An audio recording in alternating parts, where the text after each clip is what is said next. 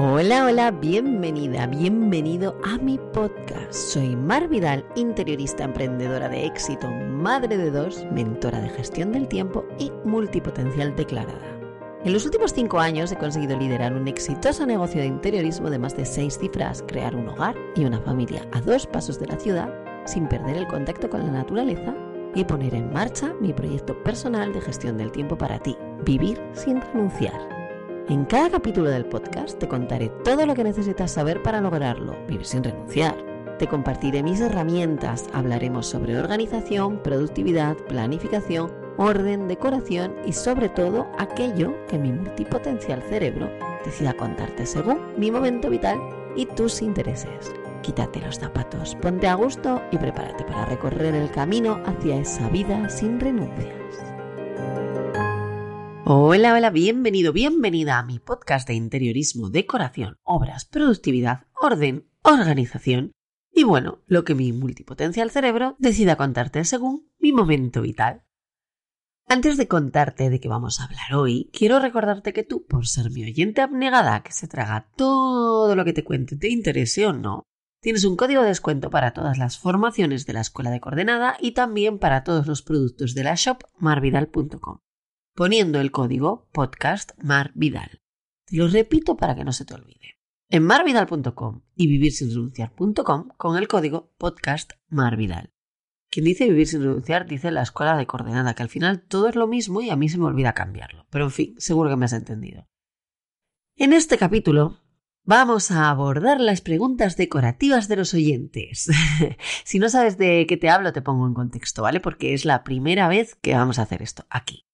El segundo sábado de cada mes tienes una cita con los sábados preguntones. Es un micro abierto que llevo haciendo en Instagram desde hace, pues no sé, unos cuantos años ya. Y mm, antes hacía todos los sábados, luego pasé a hacerlo un sábado al mes.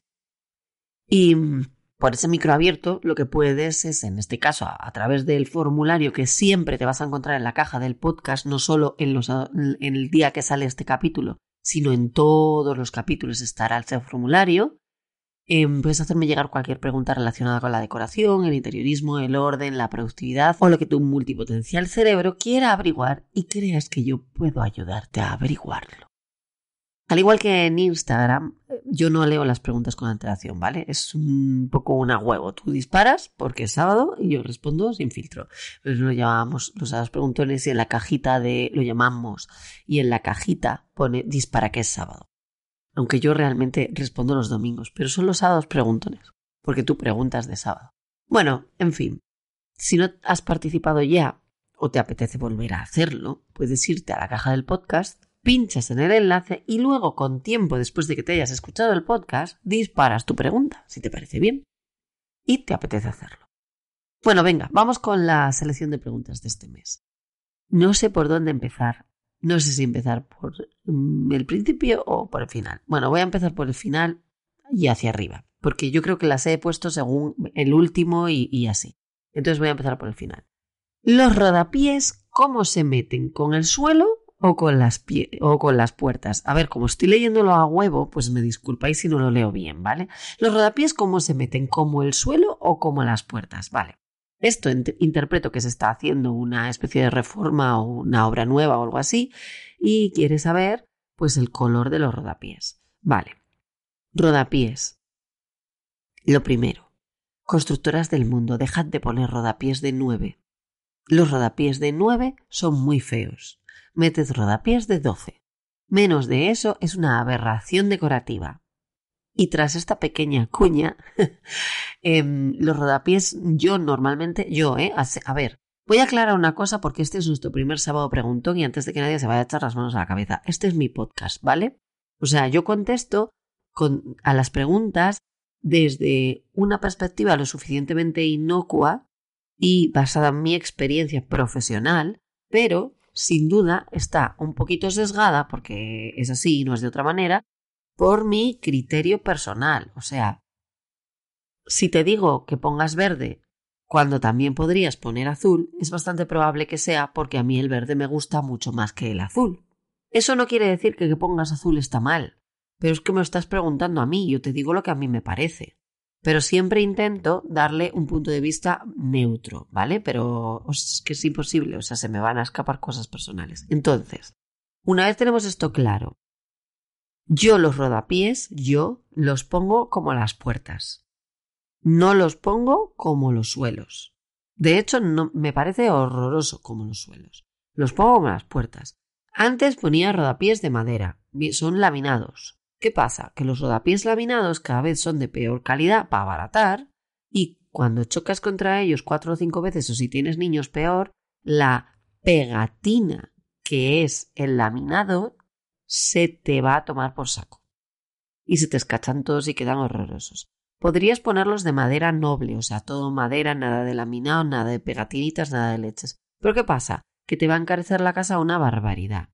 Si tú tienes mucho dinero y quieres hacer una obra realmente exclusiva, hazlo. Si no, ¿cuál es mi consejo? Que los metas de poliestileno o algo así. O sea, de fibra. Mételos de Orac.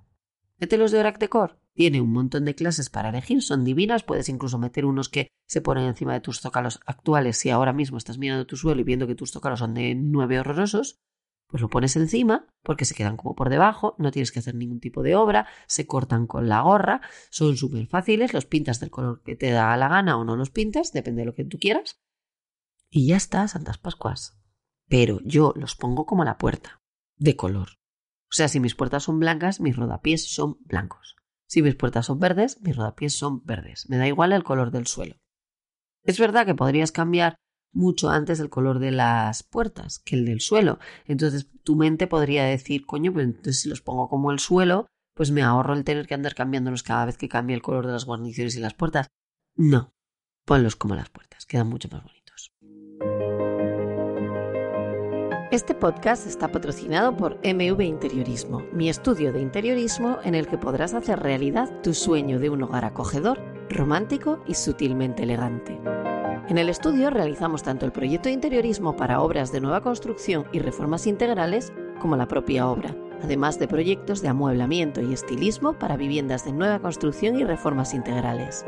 En nuestro estudio podrás despreocuparte de todo, nosotros daremos vida a tu idea y la transformaremos en un hogar que crezca contigo. Además, mi experiencia como organizadora profesional experta en orden de la vivienda y mudanzas me ayuda a desarrollar el proyecto desde que aún vives en tu vivienda habitual hasta que tienes todos tus enseres personales en tu hogar soñado. Nosotros nos ocupamos de la mudanza y del orden del pre y post mudanza y te entregamos un hogar soñado que huele a lavanda y a comida recién cocinada. Realizamos cocinas a medida para todo tipo de viviendas aunque no hayamos realizado nosotros la obra. Y con nosotros tendrás el espacio hermoso a la par que optimizado. Nuestro estudio está en Gijón, Asturias, España, pero también tenemos gente en Madrid y Murcia y realizamos proyectos en toda España y en el extranjero. Si quieres que hagamos tus sueños realidad, ponte en contacto con nosotros en mvinteriorismo.com o en nuestro Instagram mv barra baja interiorismo y bichea en Pinterest nuestros últimos proyectos.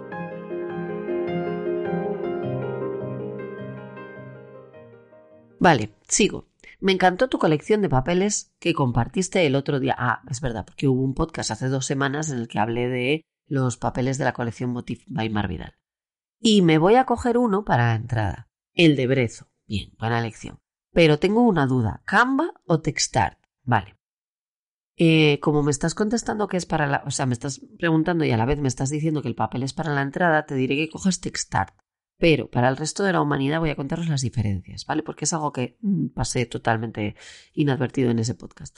Em, el Canva es como, es un vinílico liso que está muy protegido. Entonces, ¿para dónde es genial? Para dentro de las duchas, para el baño en general, para las salpicaduras de, de la cocina, por ejemplo, el textart tiene una textura como si fuera un textil, de ahí lo de text, ¿vale? Es como un textil, tú lo tocas y tiene, tiene como relieve y, es, y al, al tocarlo es como textil, o sea, no se puede asemejar a que tocases un papel que lleva algodón, pero da mucho el pego, está muy muy bien. Pero el textart es un poco porosillo, entonces dentro de una ducha no lo puedes poner, pues se lo va a cargar, en la cocina tampoco. Pero en la entrada es perfecto, yo pondría el textart. Brezo Textart en la entrada. Bien. Vale, sigo. Me he comprado un sofá nuevo en Cheslong más grande que el que tenía. Vale. Cambio la alfombra, la veo rara, puntos suspensivos. ¿Y cuántos cojines le meto? Vale, voy a ir por la primera porque al final aquí son dos. Se compró un sofá nuevo en cheslong, entiendo que o es un cheslong nuevo o antes no tenía cheslong, más grande que el que tenía. Bueno, ahora sí entiendo que tenía cheslong antes también. Cambio la alfombra, la veo rara. A ver, si la ves rara ya te estás contestando a ti misma. Cámbiala. Si el sofá es más grande, la vas a tener que cambiar casi sí o sí. ¿Cómo es la manera correcta de poner una alfombra?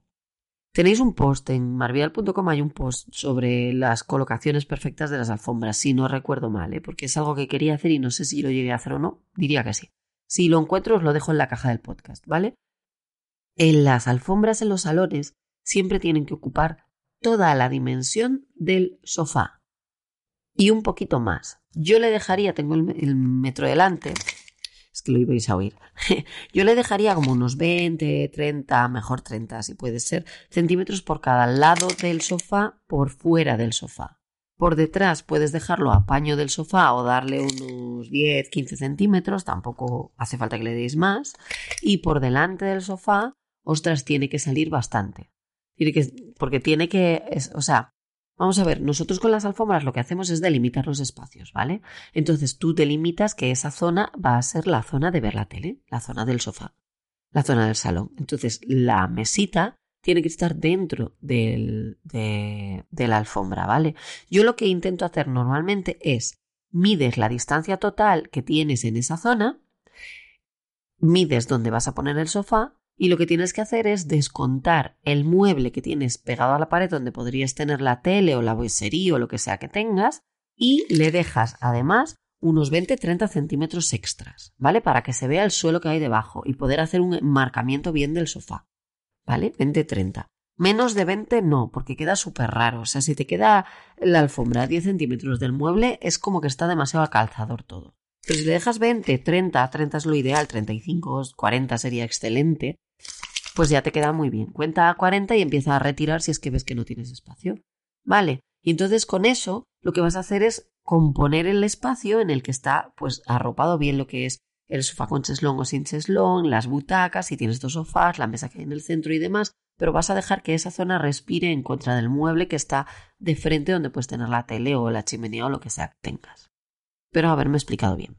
Y luego, por otro lado, también preguntabas, ¿cuántos cojines le meto? La norma dice que se mete un cojín por plaza y uno más. Aunque yo le meto dos por plaza, porque a mí tengo la mala manía aunque el sofá sea muy bueno, de meter, como tengo bastante arco en la espalda, le meto o un riñonero o le meto dos cojincitos que me mola más, uno para cada lado de, de, los costados.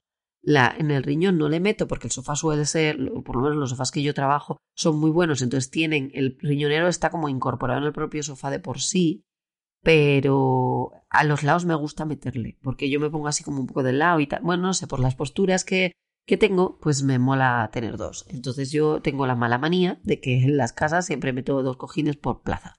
Pero la norma dice eso, uno por plaza y uno más. Ya está. Vale, siguiente.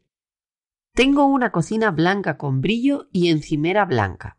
¿Cómo hacer para que no esté tan aburrida? Vale. Cocina blanca con brillo. O sea, interpreto que es una laca simple, lasa y lisa que no tienes ni cuarterón en ella. Porque si brilla es raro, o sea, las de cuarterón normalmente esas lacas son mates, no suelen ser brillosas. Eh, vale. Y tienes la encimera blanca.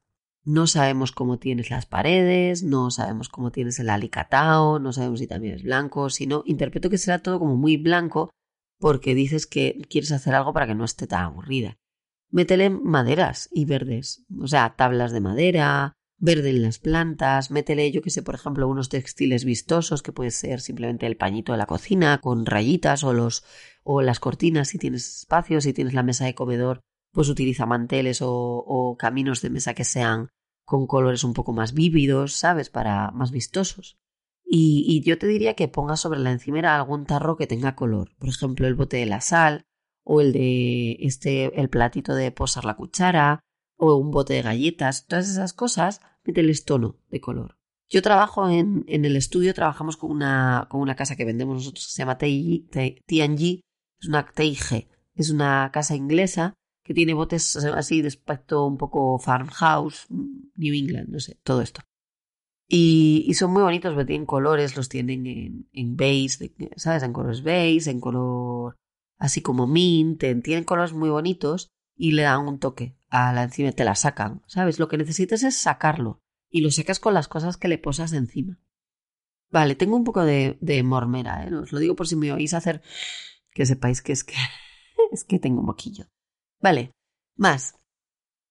¿Pintura para cambiar un baño sin obra que está azulejado? Sí. Existe. Funciona muy bien. Primero le tienes que meter un primer delante y luego le metes la pintura. Yo trabajo con una que se llama Versante, que es de auténtico chalk paint. ¿Vale? Em, puedo dejaros el enlace a la web también en la caja del podcast. Yo estas cosas luego no apunto nada y enlace, enlace y tengo que apuntar también cuál era el otro enlace que decía. Ah, el de alfombras. Alfombras post. Porque siempre digo, en la caja del podcast os dejo no sé qué. Y como lo digo así porque me sale, pues no lo apunto y luego se me olvida. Entonces yo os pediría que si alguna vez oís que os voy a dejar algo en la caja del podcast, os vais a buscar y no está, dejar un comentario en ese, en ese podcast diciéndome, Mar, se te olvidó poner el enlace. Ya sé que es mucho pedir, pero es que yo a veces olvido las cosas, la mayoría. Vale, entonces la pintura auténtico chalk paint en España lo trabaja mi amiga Neus de Crea, Crea Decora Recicla. Por cierto que ella tiene, sé que tiene un curso en doméstica y tiene como un millón de videotutoriales, porque de hecho fue como empezó todo con un blog que se llama Crea Decora Recicla y luego ya lo dejó todo llamándose así. Y tiene tienda en Barcelona, tiene showroom, hace talleres, hace mil cosas. Es una tía genial. Y, y tiene la. es quien vende auténtico en España. Y luego hay tiendas propias que normalmente son como. Ella tiene sus tiendas propias y luego tiene como. No es exactamente una franquicia, pero algo así. O sea que quizá en tu comunidad autónoma haya una tienda que venda auténtico o un punto de venta, mejor dicho, de auténtico Child Paint búscalo y busca la colección versante. Eso sí, primero le metes el primer, ¿vale? Hay una cosa que se llama primer, que es como una imprimación, como una no, es una imprimación y luego le metes el versante. Hay un montón de colores y lo que sí te diría es que ya que es un baño, se lo metas en satinado, también lo hay en mate, pero el satinado para los baños va mejor, para la hora de la limpieza y todo esto, ya verás, o sea, aguanta que no veas. Este tipo, la versante sirve también para pintar muebles y no tienes ni que lijar, o sea, lo haces encima. Sirve incluso para pintar lacas, con lo cual, esa cocina blanca brillosa que, de la que nos hablaban antes, pues pintarla de un color maravilloso si te da la gana con auténtico chalk paint de versante, en calidad versante. Vale, más. ¿Cabecero de obra en habitación, sí o no? Depende. Era muy curioso los dados preguntones había dos frases que se repetían mucho, o las hay. Una de ellas es eso es carne de asesoría, que requiere que la pregunta es tan grande o tiene tantas preguntas por detrás que tendría que hacer yo para conseguir contestarte que es mejor que reserves una asesoría de dudas puntuales. Os voy a dejar también ese enlace en la caja del podcast. Dudas puntuales. Ya está. Y la otra que se repetía es que mi hija aparecía por ahí y decía ella depende. depende es, es porque realmente dar, o sea, yo no puedo decirte cabecero de obra sí o no. Depende de muchos factores. Un cabecero de obra requiere una obra. ¿Eso qué quiere decir? Que tu precio se va a encarecer algo. ¿Qué más cosas negativas tiene un cabecero de obra? Que es más difícil de cambiar que un cabecero de quita y pon. En contraposición a eso, los cabeceros de quita y pon, pues se quitan y se ponen como su propio nombre indica, pero si trabajases con nosotros y tuvieras una cama de la maravillosa marca italiana que nosotros trabajamos, encima esos cabeceros se desenfundan y se pueden volver a enfundar. Bueno, hay algunos de los de quita y pon que también se pueden, eh, tienen varias fundas. ¿Qué quiere decir esto? Que es mucho más fácil cambiar la apariencia de la habitación cambiando el textil del cabecero si es que tu cabecero, que no es de obra, se le puede cambiar el textil. Si le vas a meter un cabecero de obra, te recomendaría que se lo metieras en madera, que se pueda pintar o algo así, ¿sabes? O que le metas un cabecero de obra también puede ser uno de lamas de orac, tipo orac decor o algo así, o de lamas de madera, vale, madera ya es otra cosa, pero el de orac, por ejemplo, lo puedes pintar 20 millones de veces y el de madera conversante también. Entonces, bueno, tampoco tendrías ese, ese problema de ese hándicap de, de los cambios. Pero sí que es verdad que es mucho más complejo de cambiar que uno que lo cuelgas y lo quitas o que un cabecero que los, que los textiles sean pues modificables a placer, ¿no? O sea, yo trabajo unas camas que como tú le puedes cambiar todo lo que es el aro de la cama y los cabeceros, pues podrías hasta tener uno por temporada y dependiendo de la temporada cambiarlo. O de repente ya no te gustan los colores de nada y quieres darle una vuelta total a tu habitación y no tienes que andar cambiando la cama. Pues aprovecharla cambiando simplemente sus textiles, pero no lo que son las sábanas y las almohadas que también, sino todo lo que es la, el armazón propio de la cama. Entonces, cabecero de obra sí o no, depende. vale, ¿qué haría yo? Que sería la siguiente pregunta. ¿Qué harías tú? Yo pondría una cama con mi estudio que le puedo cambiar a placer todo cuando me salgan las narices, sinceramente. ¿Te encargarías de todo? Uy, esta la voy a dejar para el final. ¿Te encargarías de todo el proceso de una reforma integral? Vale, esta la voy a dejar para el final porque esta es larga de contestar. Pero la respuesta así rápida sería sí. Vale, cama 90, 12 años, preadolescente, con espacio o estantería para colocar sus cositas, entrecomillados, en cabecero o lateral de cama. Mil gracias, Mal. Vale, ¿quieres una cama de 90 para un niño preadolescente de 12 años? Eh, yo ahí ya le veo un problema. Un niño preadolescente de 12 años no quiere una cama minúscula de 90. Búscate una cama de mínimo de 1,10. Yo le pondría uno de 1,50 o 1,60 si puedes. 1,35, bueno. 1,20 sería lo super mega ideal si tu habitación es pequeña. Pero 1,20 por lo menos, porque es que se está haciendo mayor. Lo que quiere es poder tirarse encima de la cama a ver una peli con el ordenador, a jugar con sus amigos, a mirar el móvil, a hacer los deberes, no sé. A disfrutar del espacio que es su cama. En una cama de 90 no puedes disfrutar una mierda porque casi ni entras. Y más si es un niño. Si es una niña, bueno, siempre somos como más estrechitas de torso y entonces pues ocuparemos algo menos, pero da igual. O sea, yo he dormido en una cama de un 80 desde que tengo... No sé, te diría que desde los 15, por lo menos. Y la última habitación que hice en la que había niños, em, puse una cama de 1,20 porque la niña no quería una de 90 ni de coña y la otra ya directamente quería una cama de 1,60. Al final creo que tuvo que ser de algo menos pero, pero una cama grande, o sea, de 90 es muy poco. Entiendo que si lo quieres de 90 es seguramente porque su habitación es muy pequeña, pero ostras, igual la de 1,10, 1,20, es que parece que no, pero la diferencia ya es bastante grande, ¿eh? Con espacio o estantería para colocar sus cositas, en cabecero o lateral de la cama. Yo entiendo que lo que me estás pidiendo es que te dé marcas donde te puedas comprar esto. Yo te diría que es carne de asesoría y que con dudas puntuales te buscamos la cama ideal. Si quieres pasar de mí, pues vete a una tienda como Kenai Home, por ejemplo. Pero también te digo, o sea, la marca de muebles con las que Kenai hace sus camas la tengo yo en el estudio.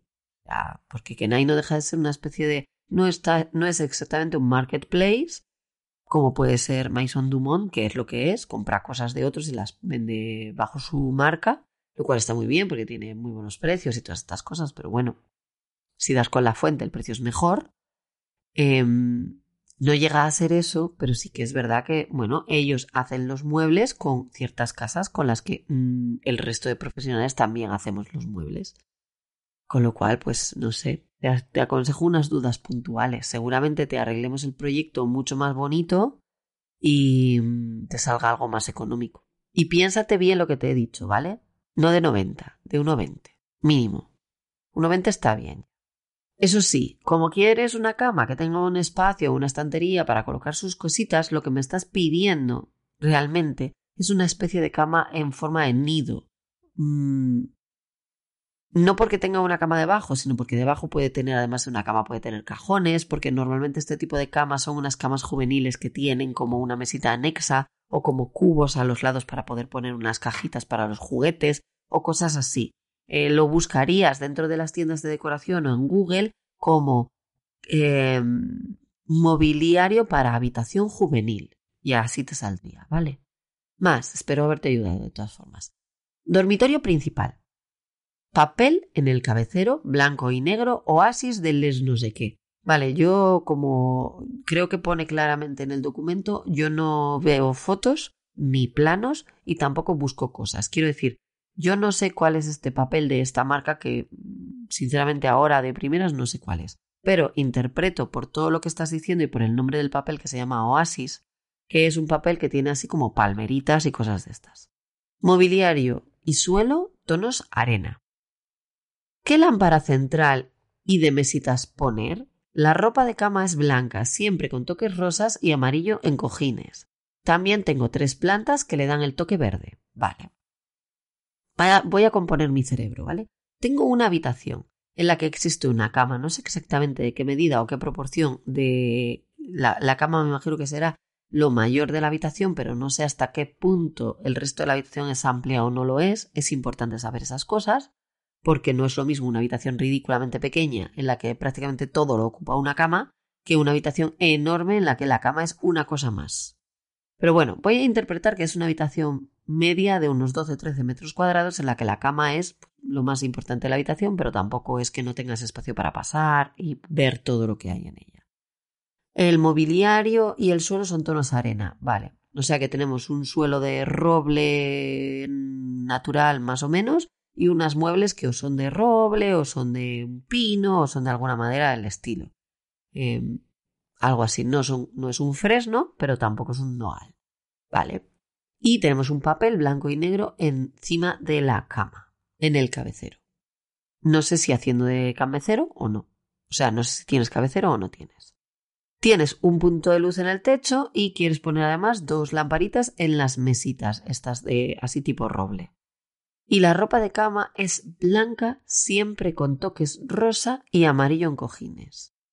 El amarillo te compensa, te compensa no, te, te sirve de nexo de unión muy bien entre el mobiliario y el suelo. En los toques de rosa no sé para qué son o por qué son, no sé por qué mezclas rosa y amarillo, pero si me voy a una plantita o a una flor, pues igual intentaría meterle un punto de color un poco que te rompa todo esto en las lámparas.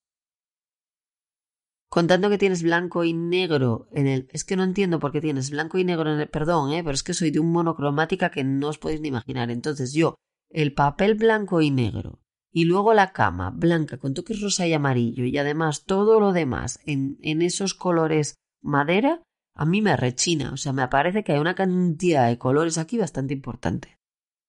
Con lo cual, lo único que se me ocurre hacer es meterle más colores. O sea, yo le metería un verde por algún sitio y como encima tienes plantas verdes, pues ya parece que te lo, que te lo pise. Entonces igual le metería una lámpara grande verde en la, en el, arriba en el techo. Mm, algo tipo pétalo.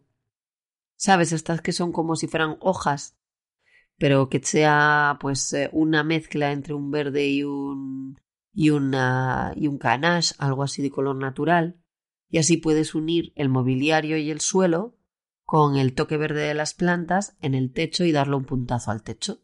Se me ocurre, o si no algo verde de cristal o algo así, que también podría quedar muy bien. Y en las mesitas algo así. Si no es eso, pues te diría que quizá triplicaría o metería dos puntos más de luz en el, en el centro de la habitación, el techo, para poder poner tres lámparas de cristal grandes, de color así, con el cristal que sea un poco en, tonos anegrizados. No, no, es un cristal negro, pero sí es este, pues este cristal que no es blanco transparente, sino que es blanco como con toques negros. Y eso en el techo y lo mismo en las mesitas. Y yo en las mesitas igual le metía dos puntos de luz que salgan del techo y que caigan con esas mismas lámparas. Con... Sí, algo así. Esas dos, y luego es que yo si le pongo dos lámparas ahí grandes es que en el techo no pondría nada.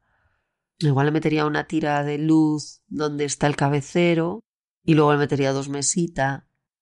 Bueno, es que me mata lo del punto de luces en el centro de la habitación, me gusta mucho a mí.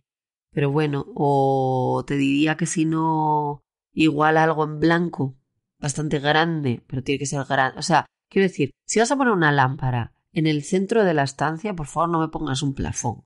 Pon un lamparón. O sea, pon una lámpara de estas que se caigan, que se funda el misterio y arde el hacha.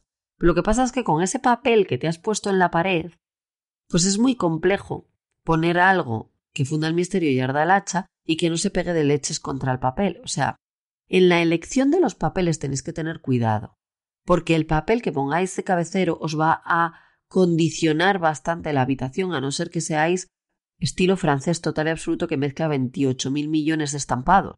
Pero si no sois así, y la mayoría de la gente no es así porque no se atreve a serlo, entonces se va a pegar de leches la lámpara que pongas con el papel que tienes detrás. ¿Qué es lo que podría ser más neutro y te podría funcionar? Cualquier tipo de lámpara, bastante grande, blanca o negra.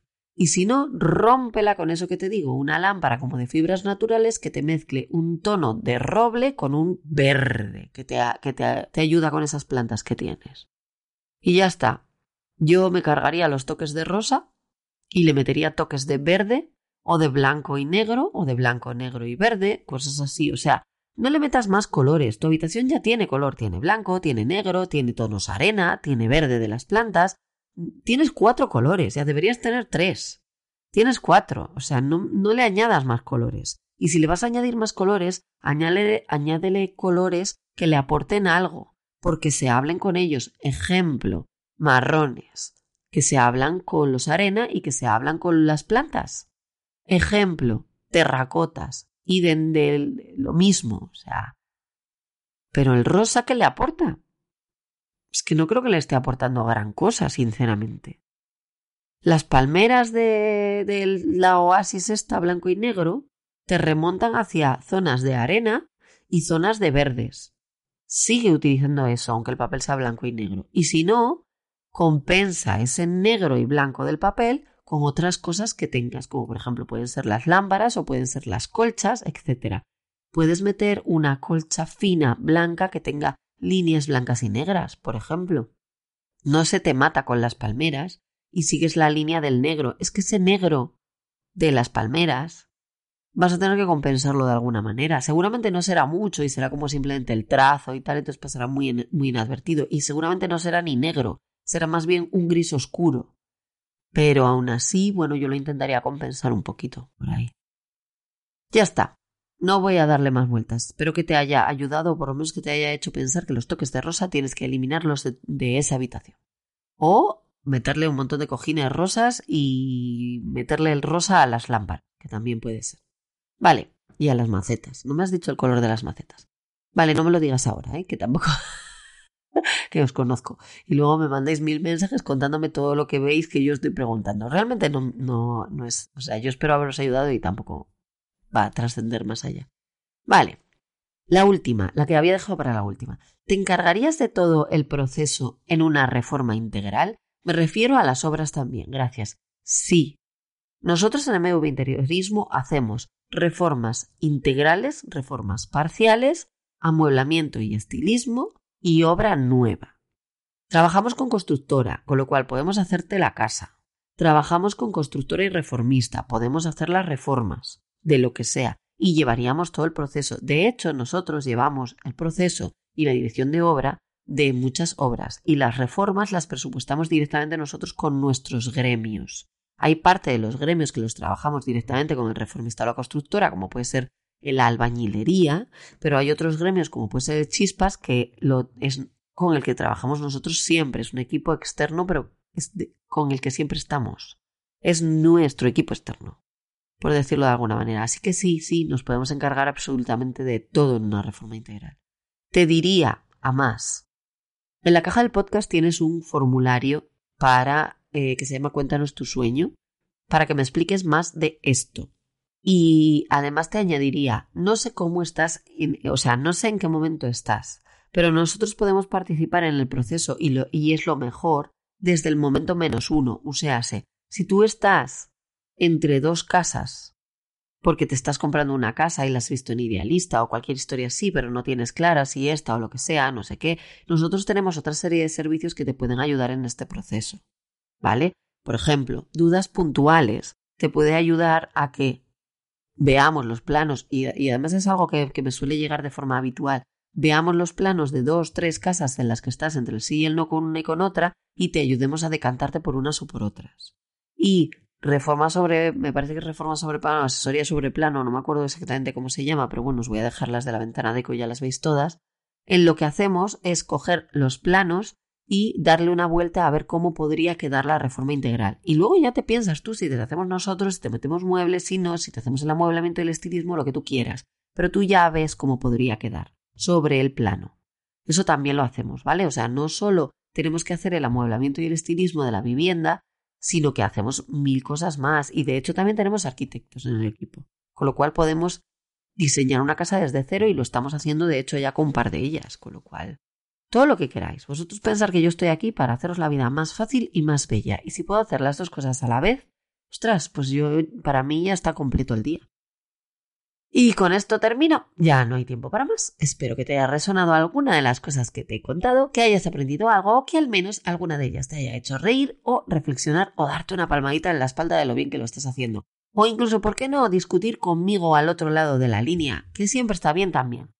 Recuerda que puedes acceder a mi contenido de calidad relacionado con el interiorismo, las reformas, el orden y la productividad en mi escuela entrando en vivirsinrenunciar.com para el que además tienes un descuento metiendo el código podcast marvidal. Y te recuerdo que en mi caja del podcast tienes el enlace a mi formulario para que dejes tus preguntas sobre estas disciplinas y que así el segundo sábado de cada mes como este yo grabe un podcast específico contestando a todas tus dudas.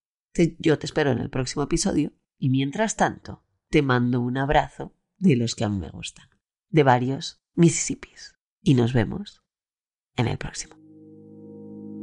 Muchas gracias por haber estado en silencio durante todo este rato, tomando nota y visualizando en tu cerebro los cambios que pondrás en marcha desde ya.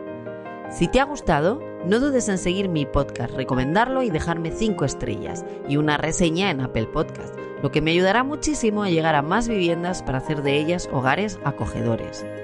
Si te has quedado con ganas de más, te recomiendo que pases por mi web marvidal.com, donde encontrarás información sobre mis cursos, muchos posts relacionados con orden y deco y todos mis servicios de interiorismo, orden y formación.